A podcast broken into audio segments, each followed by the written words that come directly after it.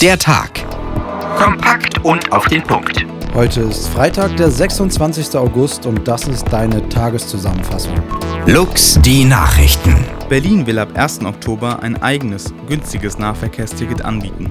Wie viel es kosten wird, ist aber noch offen, wie Bürgermeisterin Giffey heute bekannt gab. Fest steht, das Ticket soll bis Jahresende angeboten werden.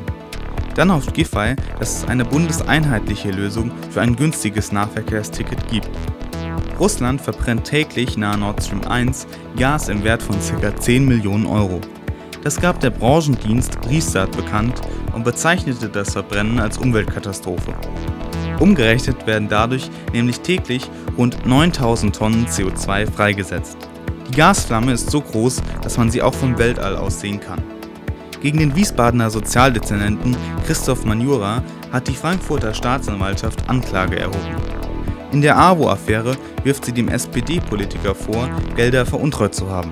Mit der ehemaligen Geschäftsführerin des Kreisverbandes soll er eine Scheinbeschäftigung vereinbart haben. Demnach erhielt er über zwei Jahre monatlich knapp 10.000 Euro netto für zwei Jobs, die er nie ausgeübt hat. Bundesgesundheitsminister Lauterbach möchte, dass man Medikamente mit einem digitalen Rezept abholen kann. Ebenfalls sollen digitale Rezeptcodes auch per E-Mail oder SMS übermittelt werden können. Dazu sei man unter anderem zu Datenschutzfragen im Gespräch mit Experten, um eine Lösung zu finden. Ab dem 1. September sollen auch Apotheken bundesweit E-Rezepte annehmen. Rund 10.000 der 18.000 Apotheken melden sich schon dafür bereit. Lux der Tag. Das ist heute wichtig.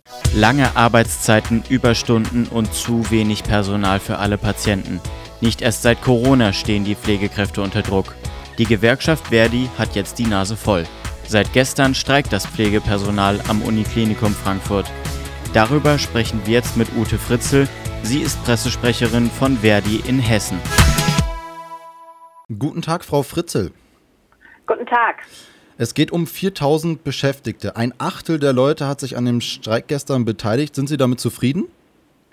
Ja, wir sind damit zufrieden. Es sind ähm, ganz viele Kolleginnen und Kollegen aus allen Bereichen, nicht nur aus der Pflege, sondern auch aus den Laboren, aus, der, aus dem Krankentransport und ähm, aus der IT-Abteilung. Also von überall her sind sie, sind sie gekommen und haben sich daran beteiligt. Und äh, das sind insgesamt 800 gestern und heute zusammengenommen.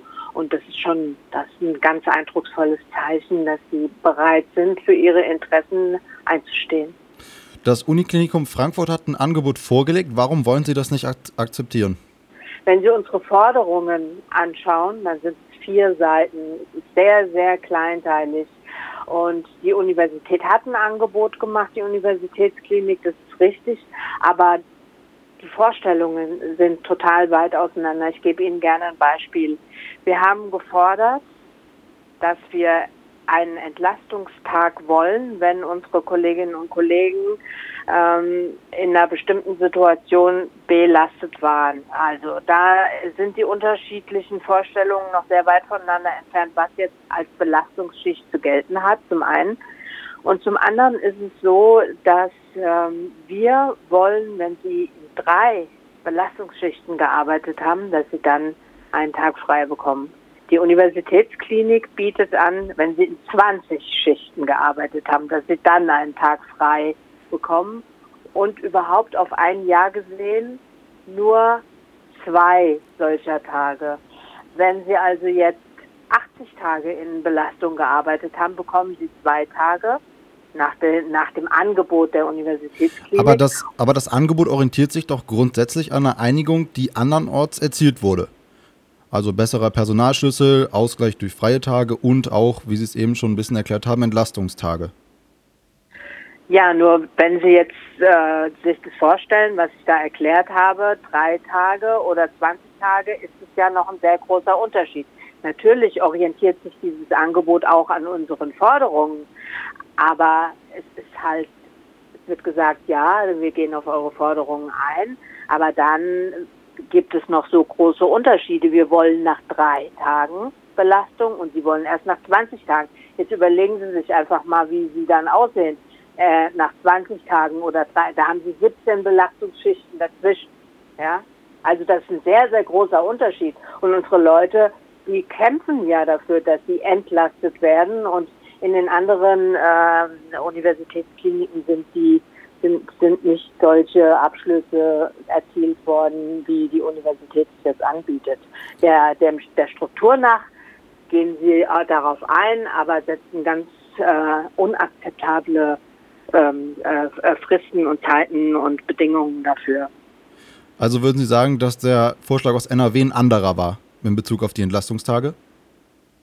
Wir sind ja hier in Hessen und nicht in Nordrhein-Westfalen. Ich bin in den Einzelheiten von Nordrhein-Westfalen nicht drin. Ich weiß aber, dass unsere Kollegen von der Tarifkommission in Nordrhein-Westfalen äh, nur, nur eine Einigung erzielt haben, wenn sie damit auch zufrieden waren. Ich weiß in ungefähr, was wir für Forderungen haben und kann mir daher nicht vorstellen, dass sie 20 Tagen Belastungsschichten zugestimmt hätten, wenn sie drei gefordert haben. Ja, also wir sind ja hier aber in Hessen. Ich kann jetzt nicht mit Ihnen über Nordrhein-Westfalen sprechen. Da bin ich in den Einzelheiten nicht drin. Ne, ist auch gar nicht mein Ziel. Wir sind uns auch komplett einig, dass der Pflegeberuf attraktiv gestaltet werden muss. Ähm, in NRW wurden zum Beispiel etliche Operationen verschoben. Wäre es nicht zielführend, dieses Angebot von der Uniklinik anzunehmen, um zu verhindern, dass das genauso in Frankfurt passiert? Schauen Sie, wenn Sie kein Personal haben und auch keines einstellen wollen oder können, dann äh, und sie ihren Beschäftigten Entlastung geben wollen, dann müssen sie sich für irgendetwas entscheiden. Also alles kann man nicht haben, das merken wir ja gerade. Ne? Also ähm, wenn man wenn man entlasten will und man hat nicht mehr Personal, dann wird man nicht drum rumkommen, das Angebot ein bisschen zu reduzieren. Nur ist ja die Universitätsklinik Frankfurt ein Maximalversorger. Sie können keine Patienten abweisen, aber in, auf irgendeinem Bereich muss man reduzieren. Also aber dann wäre es doch schlau, wenn man. Weniger.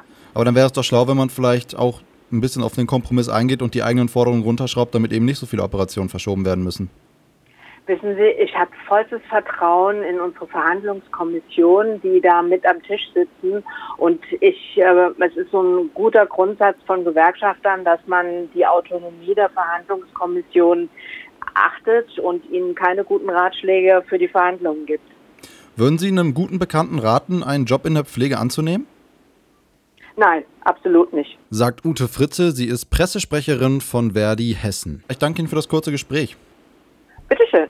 Lux, der Tag. Das ist heute wichtig. Die Gasumlage steht in der Kritik. Schon seit Anfang an. Jetzt werden die Rufe aber immer lauter, nochmal etwas daran zu verändern. Die SPD-Chefin Saskia Esken hat nochmal deutlich darauf hingewiesen, dass die Gasumlage, so wie sie jetzt ist, vom Parlament verhindert werden kann. Wirtschaftsminister Habeck hat jetzt Nachbesserungen versprochen. Till Zipprich aus der aktuellen Redaktion ist jetzt bei mir. Was ist denn da genau los? Also zunächst einmal vielleicht nochmal kurz allgemein über die Gasumlage. Die Gasumlage ist ja dafür da eigentlich, ähm, Gaslieferanten bzw. Unternehmen, die die Menschen in Deutschland und auch äh, Firmen in Deutschland mit Gas versorgen, zu entlasten, die ja eben mehr Kosten aktuell haben, weil sie Gas von außerhalb Russlands besorgen müssen. Dementsprechend ist die Gasumlage eben dafür da, solche Unternehmen vor der Pleite zu bewahren. Jetzt hatten sich zwölf Unternehmen äh, beworben sozusagen, beziehungsweise Anträge gestellt, um Geld aus dieser Gasumlage zu erhalten.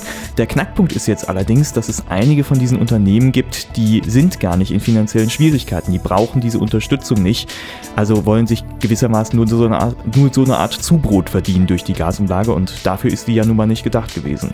Das fände ich auch ungerecht, wenn ich jetzt mehr Geld ausgeben müsste, nur damit irgendein Konzern genauso viel Gewinn oder sogar vielleicht mehr wie vor der Krise machen kann. Mhm. Nun hat also Habeck angekündigt, dass jetzt doch weniger Unternehmen Geld aus der Gasumlage bekommen sollen. Kann er das einfach mal so entscheiden? Nee, und genau das ist gerade das Problem, äh, was Habeck jetzt aktuell hat und was ihn auch sehr umtreibt in den letzten Tagen. Rein rechtlich nämlich haben eigentlich alle Gasanbieter in Deutschland Anrecht darauf, Geld aus dieser Gasumlage zu bekommen. Und jetzt muss Habeck die schwierige Aufgabe bewältigen, irgendeine Lösung zu finden, mit der er bestimmte Unternehmen, die eben nicht in finanzieller Notlage sind, nicht an dieser Gasumlage beteiligt werden. Das heißt, Habeck muss das aktuell gerade sehr, sehr genau auch anschauen, denn es könnte durchaus sein, dass, wenn solche Unternehmen rausgeworfen werden, diese hinterher klagen und sogar Recht bekommen könnten. Wie gesagt, vor dem Gesetz haben ja alle einen Anspruch drauf. Die Gasumlage soll also nochmal überarbeitet werden, damit wirklich am Ende auch nur die Unternehmen davon profitieren, die es wirklich nötig haben. Danke Till für die Hintergründe. Lux, der Tag. Kompakt und auf den Punkt.